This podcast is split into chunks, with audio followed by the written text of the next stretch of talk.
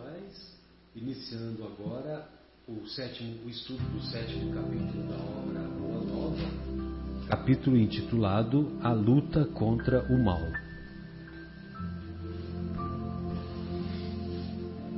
Bem, nesse capítulo da luta contra o mal, então o nosso querido Humberto de Campos assim se expressa. De todas as ocorrências da tarefa apostólica, os encontros do Mestre com os endemoninhados constituíam os fatos que mais impressionavam os discípulos. A palavra diabo era então compreendida na sua justa acepção. Diabo vem de uma palavra de origem latina, vem de diabolo. Diabolo é aquele que semeia a discórdia. Aquele que semeia a discórdia. Mas, lógico, que ele vai explicar o sentido exato que eles compreendiam.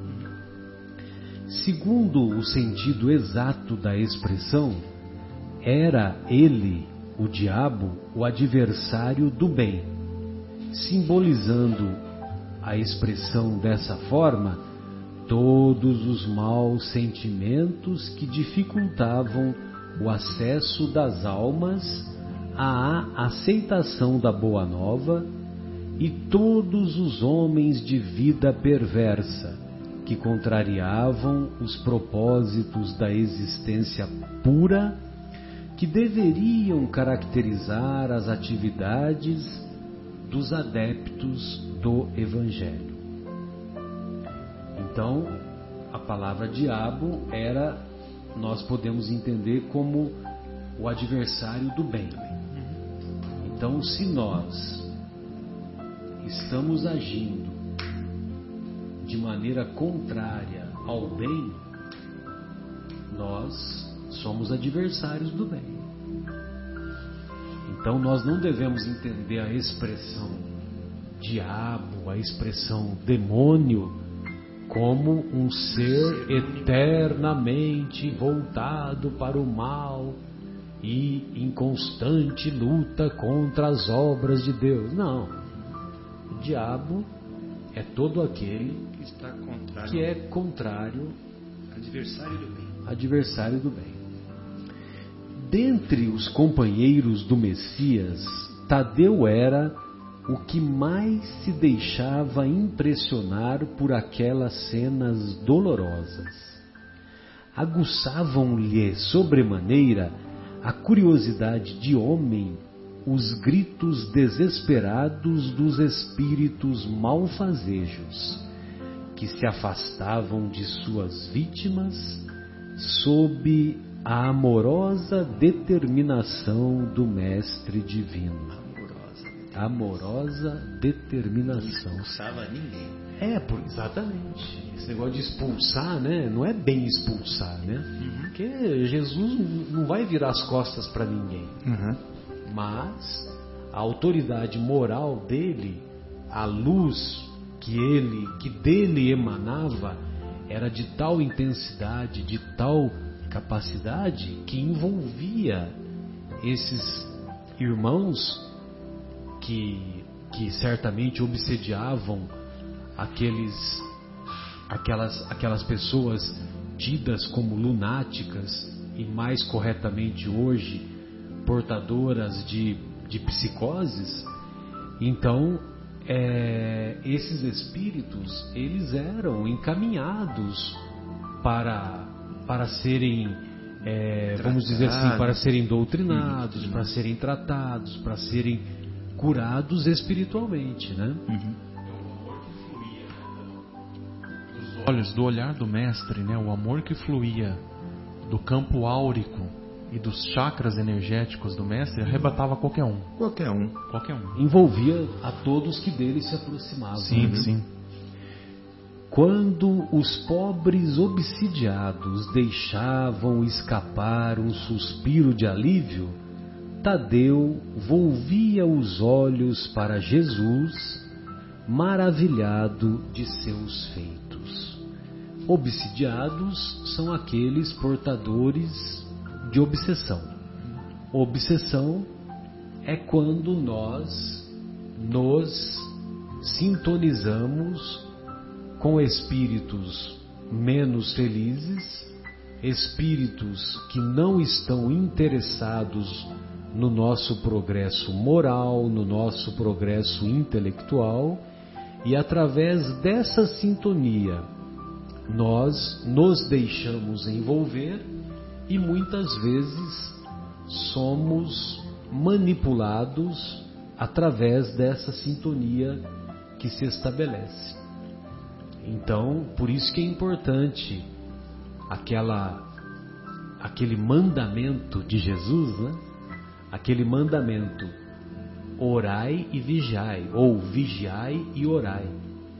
Porque nós, de posse dessa vigilância constante dos nossos pensamentos, dos nossos atos, nós teremos, nós seremos capazes de colocar uma, uma separação à ação dos espíritos que não estão interessados no nosso progresso. Uhum. E, e evidentemente que a vigilância em associação com a oração cria um campo mental um campo mental caracterizado por uma, por uma fortaleza espiritual que impede a presença ou a ação dos desses nossos irmãos afastados do bem, desses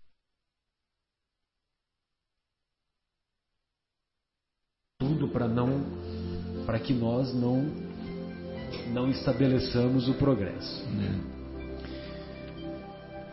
Certo dia em que o Senhor se retirara com Tiago e João para os lados de Cesareia de Filipe, uma pobre demente lhe foi trazida, a fim de que ele, Tadeu, anulasse a atuação dos espíritos perturbadores que a subjugavam. Olha só, era um, um caso de subjugação, né? uhum. né? não era uma simples obsessão. Um caso bem mais grave. Bem mais Exato, grave. né? Uhum. Dentre as classificações de obsessão, nós vamos encontrar a obsessão, a fascinação e a subjugação.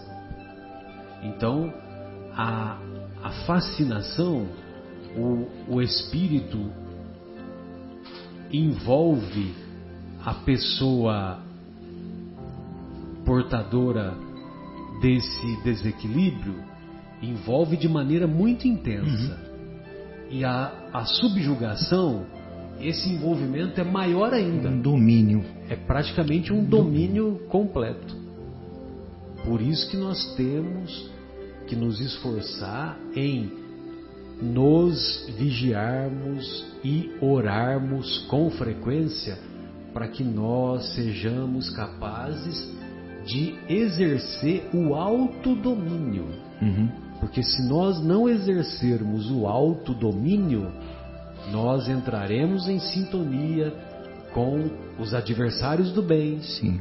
com os espíritos menos evoluídos e, e eles é que vão nos dominar. Uhum. Você, até Marcelo, aproveitando, desculpe seu comentário, ah, aquele maníaco do parque lá, aquele motoboy, motoqueiro, né? Que fez algumas atrocidades com umas meninas, matou, enfim, hoje está preso.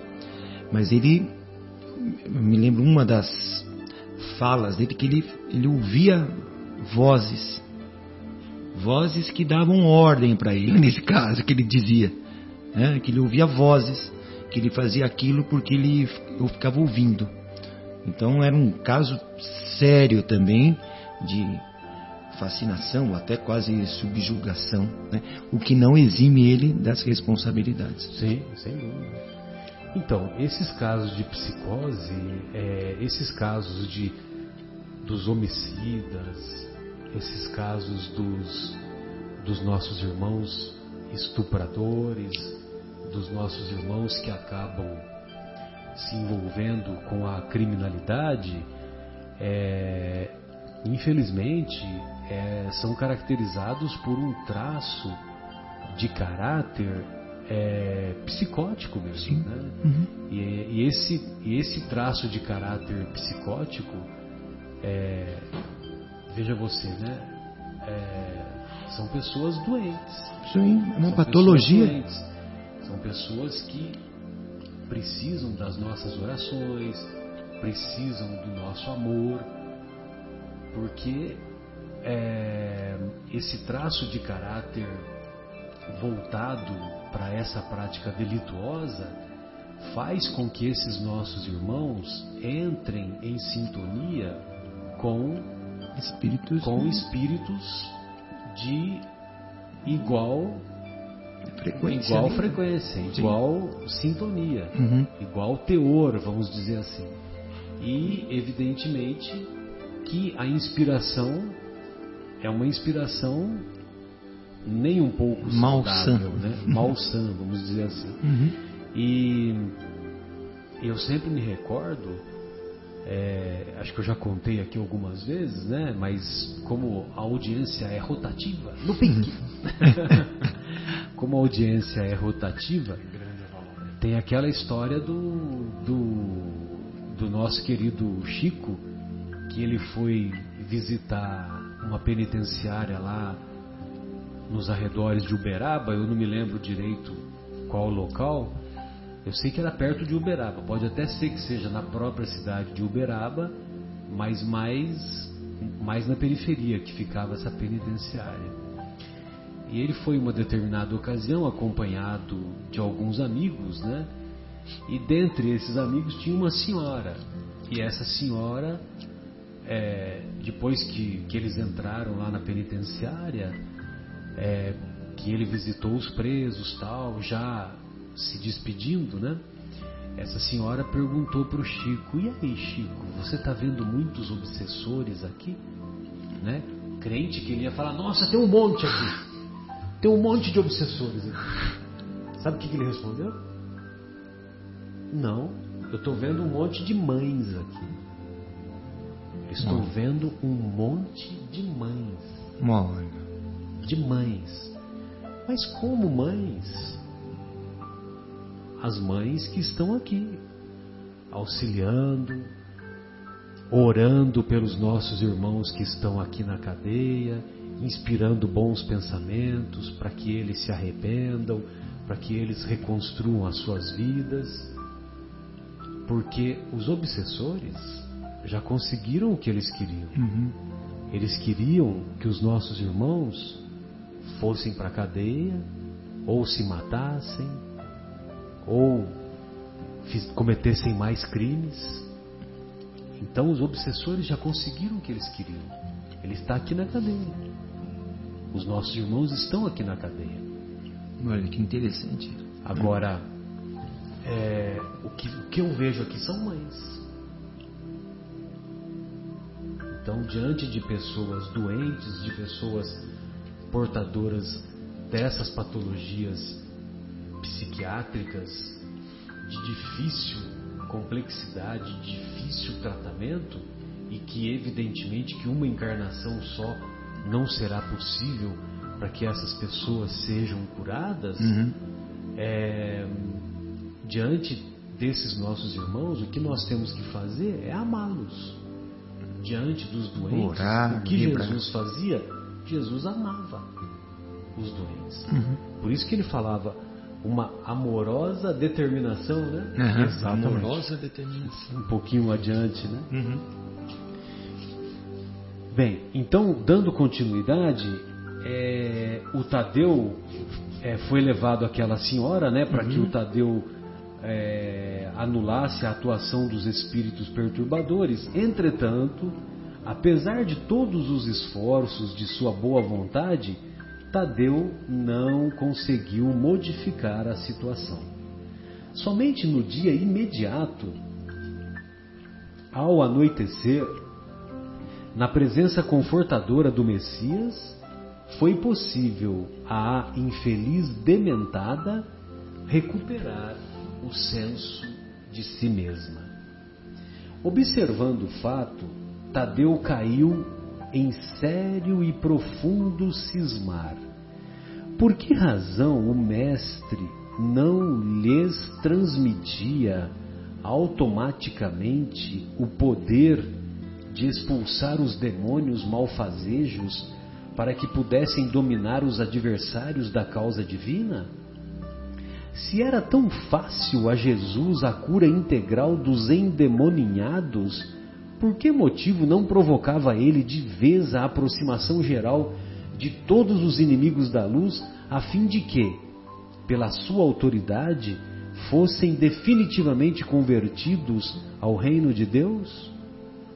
Com o cérebro torturado por graves cogitações e sonhando possibilidades maravilhosas para que cessassem todos os combates entre os ensinamentos do Evangelho e os seus inimigos, o discípulo inquieto procurou avistar-se particularmente com o Senhor, de modo a expor-lhe com humildade suas ideias íntimas. Então, o Tadeu, o que, que ele queria? Ele queria que, que Jesus juntasse, juntasse todos os espíritos adversários do bem e, e já desse a ordem e já e já resolvesse todo o problema da humanidade. Né? Ele não queria pouco, né? Ele já queria resolver já os problemas de uma vez. Atacado. Né? Eu queria fazer uma limpa, né? Fazer uma limpa, vamos dizer assim. Então, quer dizer, lógico que nós damos risada, mas a, É. nós devemos compreender que a, a- o Tadeu tinha boa vontade né, nessa pergunta dele. Ele, vamos dizer assim, tinha uma ansiedade natural de que, já que nós estamos aqui do lado do, do governador planetário, vamos resolver essa bagaça de uma vez, né? Vamos resolver a parada de uma vez.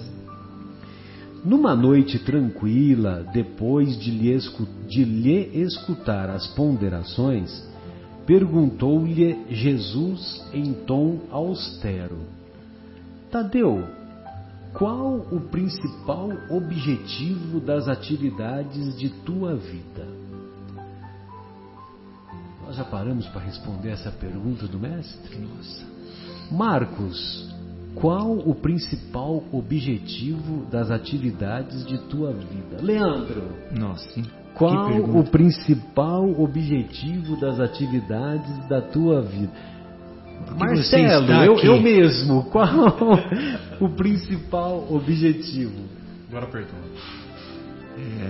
Como se recebesse uma centelha de inspiração superior, o discípulo respondeu com sinceridade: Hum, Mestre, estou procurando realizar o reino de Deus no coração. ah, O reino de Deus é a obra divina no coração do homem. Então ele estava se esforçando. Reconhece-se o verdadeiro espírita pelos esforços que faz continuamente em domar as suas inclinações. Se procuras semelhante realidade, por que a reclamas no adversário em primeiro lugar? Olha só a sabedoria do mestre. que coisa, hein? Que desmontagem. Nossa. Se procuras semelhante realidade, ou seja, realizar o reino de Deus dentro do próprio coração, por que a reclamas no adversário em primeiro lugar? Seria justo esqueceres as tuas próprias necessidades nesse sentido? Se buscamos atingir o infinito da sabedoria e do amor em nosso Pai, indispensável se faz reconheçamos que todos somos irmãos no mesmo caminho. Senhor, os espíritos do mal são também nossos irmãos? inquiriu admirado o apóstolo. Olha só, isso é uma outra pergunta, né, que a gente a gente considera, não, é meu irmão, mas deixa ele lá, né? Deixa ele lá, lá longe. Não se coloca no mesmo patamar, né? Pô, eu sou É. irmão desse daí? Não, não acredito. Não atrapalha que não, Eu? né? É. Toda a criação, responde o mestre, é de Deus. Os que vestem a túnica do mal envergarão um dia a túnica da redenção pelo bem. Olha só que bonito, né? Os que vestem a túnica do mal é, envergarão um dia a túnica da redenção pelo bem. Saulo de Tarso. Uhum. Saulo de Exato. Tarso não era um perse perseguia ju- perseguia cristãos. Então quer dizer, ele estava com a túnica do mal. Aí depois ele colocou a túnica humilde do, do tecelão e se transformou no grande Paulo de Tarso. Acaso poderias duvidar disso? O discípulo do Evangelho não combate propriamente o seu irmão como Deus nunca entra em luta com seus filhos. Aquele apenas combate toda manifestação de ignorância, como o pai que trabalha incessantemente pela vitória do seu amor junto da humanidade inteira. Então, o discípulo, aquele que se diz seguidor de Jesus, dos ensinos de Jesus, ele não vai combater o, o irmão desajustado. Ele apenas combate a manifestação de ignorância, como o pai que trabalha sem parar pela vitória do seu amor junto da humanidade inteira. No entanto, não seria justo, ajuntou o discípulo com certa convicção. Agora vem, né? A ideia, né? Ele achava, o Tadeu achava que estava com a com a solução pronta, né? Não seria justo convocarmos todos os gênios malfazejos para que se convertessem à verdade dos céus? O mestre, sem se surpreender com essa observação, disse: Por que motivo não procede Deus assim? Porventura, teríamos nós uma substância de amor mais sublime e mais forte que a substância de amor do seu coração paternal? Tadeu, jamais esqueçamos o bom combate. Se alguém te convoca ao trabalho ingrato da má semente, não desdenhes, não menospreze a boa luta pela vitória do bem, encarando qualquer posição difícil como oportunidade sagrada para revelares a tua fidelidade a Deus. Abraça sempre o teu irmão. Se o adversário do reino te provoca ao esclarecimento de toda a verdade, não desprezes a hora de trabalhar pelo triunfo da luz, mas segue o teu caminho no mundo atento aos teus próprios deveres, pois não nos consta que Deus abandonasse as suas atividades divinas para impor a renovação moral dos filhos ingratos que se rebelaram na sua casa. Se o mundo parece povoar-se de sombras, é preciso reconhecer que as leis de Deus são sempre as mesmas em todas as latitudes da vida. Então, é, então a gente tem que aproveitar essas oportunidades que temos quando somos chamados a dar o testemunho, é, a oportunidade de mostrar é, esse bom combate, de mostrar o esforço próprio e diante dos, dos desafios que a vida a todos nos propõe, é, é nessa hora dos desafios que devemos mostrar a nossa paciência, a coragem, a resignação, a fé. É. Você lembrou do prefácio, né? Ah, do, lembrei do prefácio, porque o prefácio do chama, Evangelho chama segundo o Espiritismo, mas qual, qual trechinho? Pode falar. Não, até o, o prefácio quase como, um- como um todo, Como um né? todo, Então, o né? Espírito da Verdade, né? Que diz assim que são é, os Espíritos do Senhor são as virtudes dos céus, como um imenso exército que se movimenta ao receber a ordem de comando, espalhando-se sobre a face, sobre toda a face da terra, semelhante às estrelas cadentes, vem iluminar o caminho e abrir os olhos dos cegos. E eu vos digo em verdade que são chegados os tempos em que todas as coisas devem ser restabelecidas no seu verdadeiro sentido, para dissipar as trevas, confundir os orgulhosos e glorificar os justos. As grandes vozes dos céus ressoam como um toque de trombeta e os coros dos anjos se reúnem. Homens, nós vos convidamos ao divino concerto, que as vossas mãos tomem a lira e as vossas vozes se unam. No hino sagrado se estendam e vibrem a um extremo do universo ao outro. Homens, irmãos amados, estamos junto de vós. Amai-vos também uns aos outros e dizei do fundo do vosso coração, fazendo a vontade do Pai que está no céu, Senhor, Senhor, e podereis entrar no reino dos céus. É, é- é legal esse prefácio, né? Porque ele convida a justamente isso aqui, né? Que está aqui no, no, no texto. Né? Convida você ir à luta, né? E, e- sei lá, eu, combater o mal, né? Exato. É indispensável meditar na lição de nosso Pai e não estacionar a meio caminho que percorremos. Os inimigos do reino se empenham em batalhas sangrentas? Não esqueças o teu próprio trabalho. Padecem no inferno das ambições desmedidas? É, então agora, agora Jesus está dando as orientações, né? Eu vou, vou reler aqui porque senão ficou meio sem sentido. É indispensável meditar na lição de nosso Pai e não ficar parado no meio do caminho, certo? Os inimigos do reino de Deus se empenham em batalhas sangrentas, então os nossos imi- inimigos eles impõem essas batalhas sangrentas.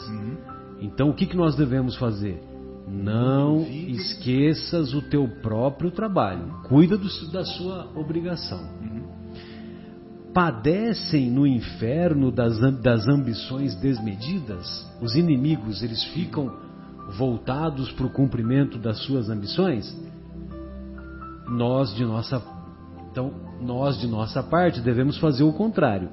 Caminha para Deus lançam a perseguição contra a verdade, tens contigo a verdade divina que o mundo não te poderá roubar nunca.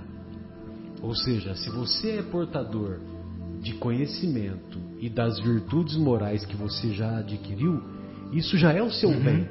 Isso já pertence ao seu patrimônio íntimo. Então ninguém vai tirar isso de você. Né? Então é isso que a gente tem que ter, estar atento, né? Os grandes patrimônios da vida não pertencem às forças da terra, mas pertencem às forças do céu. O homem que dominasse o mundo inteiro com a sua força teria de quebrar a sua espada sangrenta ante os direitos inflexíveis da morte. E, além desta vida, ninguém, ninguém te perguntará pelas obrigações que tocam a Deus, mas unicamente pelo mundo interior que te pertence a ti mesmo, sob as vistas amoráveis de nosso Pai.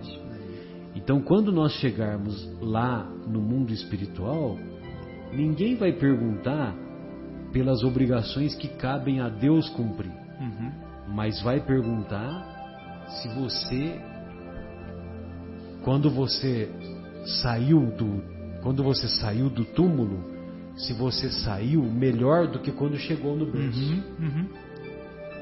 Entendeu? Se você, se você teve essa transformação íntima para melhor. É o famoso, Pois né? não, Leandro. É o famoso chegar, é, chegar ao túmulo melhor do que quando chegou no berço, né? Exatamente. Que diríamos de um rei justo e sábio que perguntasse a um só de seus súditos pela justiça e pela sabedoria do reino inteiro? Entretanto, é natural que o súdito seja inquirido acerca dos trabalhos que lhe foram confiados, no plano geral, sendo também justo se lhe pergunte pelo que foi feito de seus pais, de sua companheira, de seus filhos e irmãos. Andas assim tão esquecido desses problemas fáceis e singelos?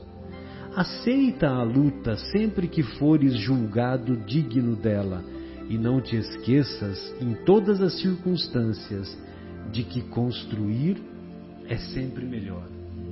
Então, ninguém vai perguntar é, para nós darmos conta de, do que foi feito do, de todos os moradores de Vinhedo, mas vão perguntar para nós se nós cumprirmos, se nós cumprimos a missão que nos foi confiada. Se nós cumprimos, se nós nos tornamos uma pessoa melhor, se nós adquirimos conhecimento, se nós adquirimos virtudes morais, se nós fizemos boas coisas para os nossos que convivemos no dia a dia, uhum, os nossos sim. pais, os nossos familiares, os nossos filhos, a nossa esposa, o nosso cônjuge, melhor dizendo. Sim, sim, isso mesmo. Tadeu contemplou o mestre tomado de profunda admiração. Seus esclarecimentos lhe caíam no espírito como gotas imensas de uma nova luz. Senhor, disse ele, vossos raciocínios me iluminam o coração mas terei errado externando meus sentimentos de piedade pelos espíritos malfazejos? Não devemos então convocá-los ao bom caminho? Toda intenção excelente, redarguiu Jesus, será levada em justa conta no céu. Mas precisamos compreender que não se deve tentar a Deus tenho aceitado a luta como o Pai ma envia, e tenho esclarecido que a cada dia basta o seu trabalho. A cada dia basta a sua aflição, né? Hum.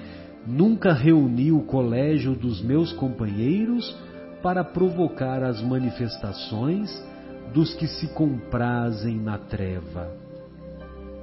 Reuni-os em todas as circunstâncias e oportunidades, suplicando para o nosso esforço a inspiração sagrada do Todo-Poderoso. O adversário é sempre um necessitado que comparece ao banquete das nossas alegrias. E por isso, embora não o tenha convocado, convidando somente os aflitos, os simples e os de boa vontade, nunca lhe fechei as portas do coração, encarando a sua vinda como uma oportunidade de trabalho de que Deus nos julga dignos. Olha só como ele define o adversário, né? O adversário é sempre um necessitado uhum. que comparece ao banquete das nossas alegrias e embora não o tenha convocado, convidando somente os aflitos, os simples e os de boa vontade, nunca lhe fechei as portas do coração. Jesus sempre estende mãos generosas em quaisquer circunstâncias para qualquer pessoa. Nunca fechou as portas do coração. E nunca vai fechar. E nunca vai fechar, bem lembrado. O apóstolo humilde sorriu, saciado em sua fome de conhecimento, porém acrescentou, preocupado com a impossibilidade em que se via de atender de maneira eficaz à vítima que o procurara. Senhor, vossas palavras são sempre sábias. Entretanto, de que necessitarei para afastar as entidades da sombra quando o seu império se estabeleça nas almas? Voltamos assim ao início das nossas explicações. Olha só a sabedoria do mestre, né? Você vê que ele começou por causa de que o Tadeu não tinha conseguido é, encaminhar, orientar aquele espírito da, da mulher lunática. E aí depois que ele deu essa explicação, que apazigou o coração dele, aí agora ele vai dar a orientação, né? Voltamos assim ao início das nossas explicações, pois para isso necessitas da edificação do reino no âmago, profundamente no teu espírito, sendo este o objetivo de tua vida só a luz do amor divino é bastante forte para converter uma alma à verdade. Já vistes algum contendor da terra convencer-se sinceramente tão só pela força das palavras do mundo? As dissertações filosóficas não constituem toda a realização elas podem ser um recurso fácil da indiferença ou uma túnica brilhante, acobertando penosas necessidades. O reino de Deus, porém, é a edificação divina da luz, e a luz ilumina, dispensando os longos discursos. Capacita-te de que ninguém pode dar a outrem aquilo que ainda não possua no coração. Vai, trabalha sem cessar pela tua grande vitória. Zela por ti e ama o teu próximo, sem esqueceres que Deus cuida de todos. Ai, que lindo. Sensacional, né? Nossa, muito de arrepiar. De arrepiar. É, ele ainda não estava preparado. Exatamente. Então, Jesus deixa claro, né? Olha, você está no caminho cuida certo. primeiro de você, você tem que se tornar uma pessoa melhor, encha o teu coração, deixa o seu coração repleto de amor, uhum. repleto de perdão, repleto das virtudes morais, uhum. adquira conhecimento e aí sim você vai estar capacitado naturalmente para iluminar, através da sua iluminação íntima, você vai iluminar, ou seja, você vai fazer o que eu faço, né? Uhum. Você vai iluminar aquelas pessoas que cruzarem o teu é. caminho. E ele fala, sendo este o objetivo da sua vida. Quando ele falou que o objetivo lá no início. lá no início. Esse é o objetivo da sua vida, então faça isso. Mas do fundo da sua alma, né? Fala para ele, nossa, que, que coisa, que lição. Essa obra realmente é, é. incomparável. Uhum. Tadeu guardou os esclarecimentos de Jesus para retirar de sua substância o mais elevado proveito no futuro. No dia seguinte, desejando destacar perante a comunidade dos seus seguidores a necessidade de cada qual se atirar ao esforço silencioso pela sua própria edificação evangélica, o Mestre esclareceu com seus apólogos singelos como se encontra dentro da narrativa de Lucas. Quando o espírito imundo sai do homem, anda por lugares áridos, procurando e não o achando, diz: voltarei para a casa donde saí. E, ao chegar, acha-a varrida e adornada. Depois vai e leva consigo mais sete espíritos piores do que ele, que ali entram e habitam. E o último estado daquele homem fica sendo pior do que o primeiro é que é assim. É, imagine você, Jesus encaminhou os espíritos que obsediavam algumas das personagens que ele curou, né? Então, essas personagens, essas pessoas, elas, os espíritos que, que estavam obsediando, eles foram afastados. Só que aqueles obsediados, aqueles obsidiados, eles não vigiaram, não oraram. E o que, que acontece tempos depois? Volta. Os espíritos menos elevados voltam para casa, né? Voltam para aquele espírito e encontra tudo limpinho. Tudo limpinho. E como tá tudo limpinho, Aí que eles ficam. Aí ele junta, ele chama mais meia dúzia. Chama mais meia dúzia, né? E vão ocupar pelo pelo processo da sintonia, vão estabelecer uma nova obsessão e uma uma obsessão Pior ainda. pior ainda, do que uma a primeira. obsessão mais grave. Mais grave. Por isso que ele fala, né? E o último estado daquele homem fica sendo pior Uhum. do que o que o que aconteceu anteriormente. Diferente da nossa querida Maria Madalena, Uhum. que vocês se recordam que Jesus, olha só que interessante, né? Jesus expulsou sete demônios, sete espíritos obsessores, né? Vamos trocar as palavras, Uhum. a palavra demônios por espíritos obsessores. E, e ela ficou tão grata por, por se sentir curada, por se sentir longe daquela influência malfazeja daqueles espíritos, que ela, ela passou a seguir o mestre. E evidentemente, passando a seguir o mestre, ela também entrou em sintonia com o bem, ela passou a colocar em prática os ensinamentos evangélicos, ensinamento colocar em prática não somente no contato com as outras pessoas, mas no seu mundo íntimo. No seu íntimo. E aqueles espíritos nem ousaram a voltar para a casa E limpa aí, e arrumada. e aí não encontrou espaço. Não, não encontrou. Não encontrou espaço. Não encontrou local, não teve sintonia. Ela mudou, Foi criada aquela fortaleza que nós dissemos no início. ela mudou totalmente o padrão vibracional dela. Né?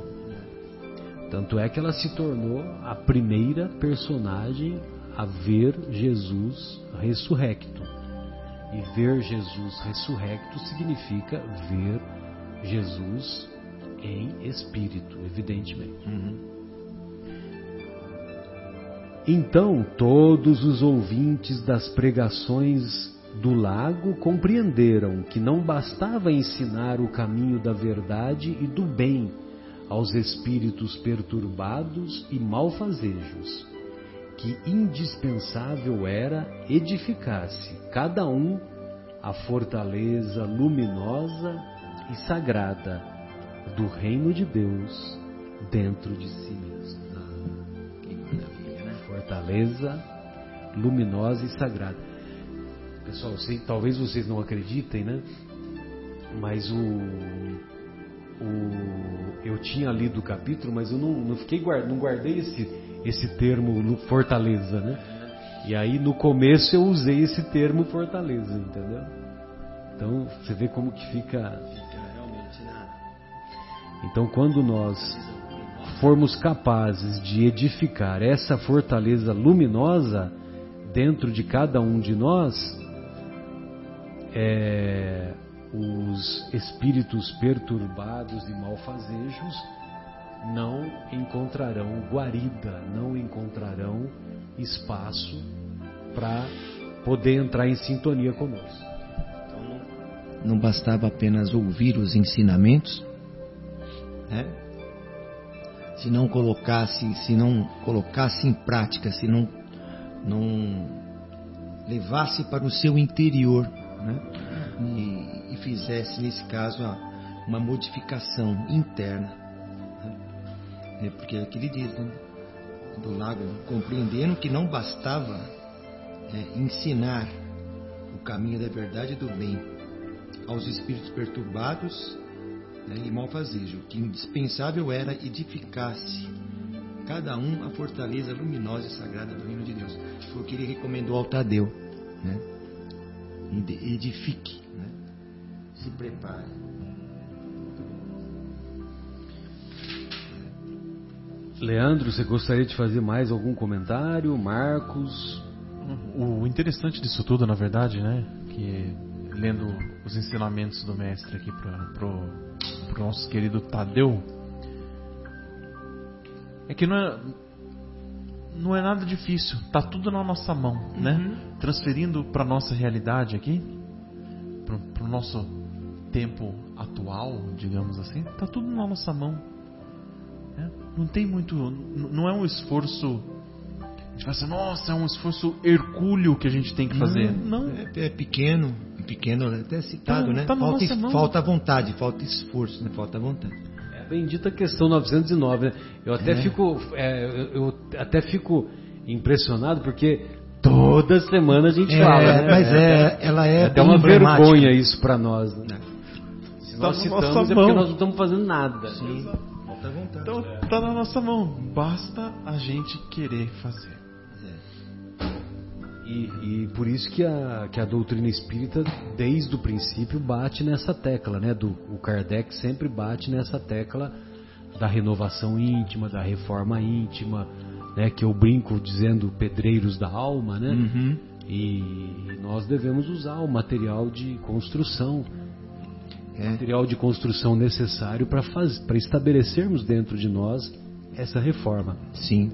E Esse material de construção não é nada de areia, cal, carriola, pá, não é nada disso. Esse material de construção é baseado na boa vontade, baseado no, no desejo firme e sincero de nos modificarmos para melhor, de dominar as más inclinações, É. de buscarmos, em suma, é, essa conquista dentro de nós de estabelecermos um, um mundo íntimo mais equilibrado, um mundo íntimo mais pautado pela paz e pela É. harmonia. né? E essa é a oportunidade, né, Marcelo? Porque estando encarnado, a oportunidade de se melhorar, é, essa é muito grande. Né? E ainda de posse desses conhecimentos, Sem dúvida. É, nós estamos no segundo, no curso segundo básico, né? Segundo ano básico, estamos é, lendo o Ação e Reação, o livro de Ação e Reação. E tem uma passagem de André Luiz onde ele diz o seguinte: não basta os espíritos, é, aqueles devedores, ficarem sofrendo, sofrendo, sofrendo, purgando aquilo, né? Eles se ficarem apenas no purgatório, sempre sofrendo, isso não os melhora nada. O que os faz melhorar é eles quererem melhorar, é eles quererem sair daquela condição. Né? O sofrimento por si só não faz o espírito melhorar. Pô, eu sofri, eu sofri, eu mereço melhorar. Não, não é por isso. Não é pelo sofrimento. Você pode sofrer séculos como um espírito, digamos assim, desencarnado, se você não tiver a vontade de sair daquela condição, você não sai. Você tem, você tem que se arrepender, você tem que pedir a Deus, como aconteceu com o próprio André Luiz, né? De, de pedir ajuda. Nesse sentido, eu não quero mais aquilo. E aí, nessa, nesse livro Ação e Reação, ele diz o seguinte: não é um castigo, porque eles estão numa condição ali muito ruim, né? Eles estão na casa do casa do caminho, né? Casa, é, uma, é casa do caminho. É uma casa de assistência onde, onde muitos espíritos sofredores estão ali, né? E estão ali séculos, estão ali séculos. Aí ele diz assim: não é um castigo de Deus esse esse sofrimento desses espíritos, é uma ferramenta para que eles se fastiem de sofrimento e, e abram mão daquilo. Você, eu não quero mais isso. Olha, não é assim, você vai sofrer, sofrer, sintam efetivamente tocados. tocados. Eu estou tanto tempo sofrendo que eu não quero mais sofrer. Porque de tanto sofrer, a princípio eles não se importam com isso e ficam ali. Tempos e tempos e tempos e tempos e tempos. Mas vai chegar um momento que eles falam, eu não aguento mais. Aí abriu a janela para a redenção. Olha que interessante. Então a gente tem um pouco disso também, né? De não basta só o sofrimento não vai te redimir. Vai te redimir a vontade, a- essa, esse pequenininho, essa vontade que é pequena aí se manifestar. É só um passo que a gente Só um precisa passo. dar. Dá um passo, você será salvo. Olha que interessante, né? É. É, é aquela história, né? A gente só se modifica ou pela ou pela própria pela avaliação pró- da própria consciência, Uhum. que você faz uma avaliação e, e utiliza racionalmente de uma análise profunda e vê que o caminho que você está traçando não não está te levando para o lado correto, né? Uhum. Pelo contrário, está te levando muitas vezes para o abismo. Ou quando nós cansamos de sofrer, Cansamos de sofrer. Isso aí, pela dor. cansamos de sentir dor, Uhum. dor moral, né? Uhum, Que, a gente se, que a gente se refere, É, evidente. é.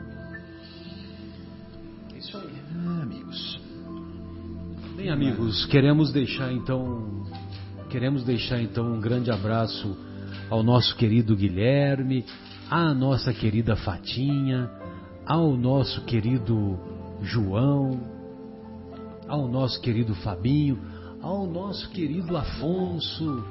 Grande abraço, Afonso, a você, a nossa querida Léa Márcia. Que simpatia, mamãe Léa Márcia, hein, Afonso? Um beijo carinhoso, beijo carinhoso para ela, hein? É, um abraço também para sua irmã Mônica. Tô com saudades dela, faz tempo que eu não a vejo. E desejamos que todos tenhamos uma semana produtiva e que e que esses conceitos que aqui foram expostos, que aqui foram estudados, que aqui foram desenvolvidos sobretudo pelo amparo do mestre, possam ser úteis aos corações que nos ouviram e que nos ouvirão em qualquer tempo nas redes sociais. Obrigado, Senhor, pelas redes sociais, pela internet que está fazendo uma revolução no nosso planeta. Né? Um grande abraço, Marcos, um grande abraço, Leandro. Da minha parte, tchau. Um grande abraço também a todos os nossos amigos que estão aqui nos ouvindo. É, a todos os nossos queridos familiares, amigos. E foi uma satisfação estar aqui no programa dessa vez, novamente aqui com vocês. E que possamos estar aqui novamente na próxima semana. Uma boa semana a todos, um bom final de semana. Fiquem com Deus, muita luz. Até a próxima sexta. Beleza? Um um abraço carinhoso para você e também para o nosso querido Leandro. Boa noite, meus queridos amigos, queridos ouvintes. Graças a Deus, agradecendo ao Papai do Céu pela oportunidade de mais esse programa edificante, onde estudamos, aprendemos muita coisa. Né? Desejando a todos um excelente final de semana, uma excelente semana que está vindo por aí, onde nós possamos sempre estar orando, vigilantes, mantendo as nossas orações, as nossas preces em dia. E desejo a vocês que fiquem com Deus no amparo dos benfeitores espirituais. Um grande abraço a todos e até a próxima. Tchau, tchau.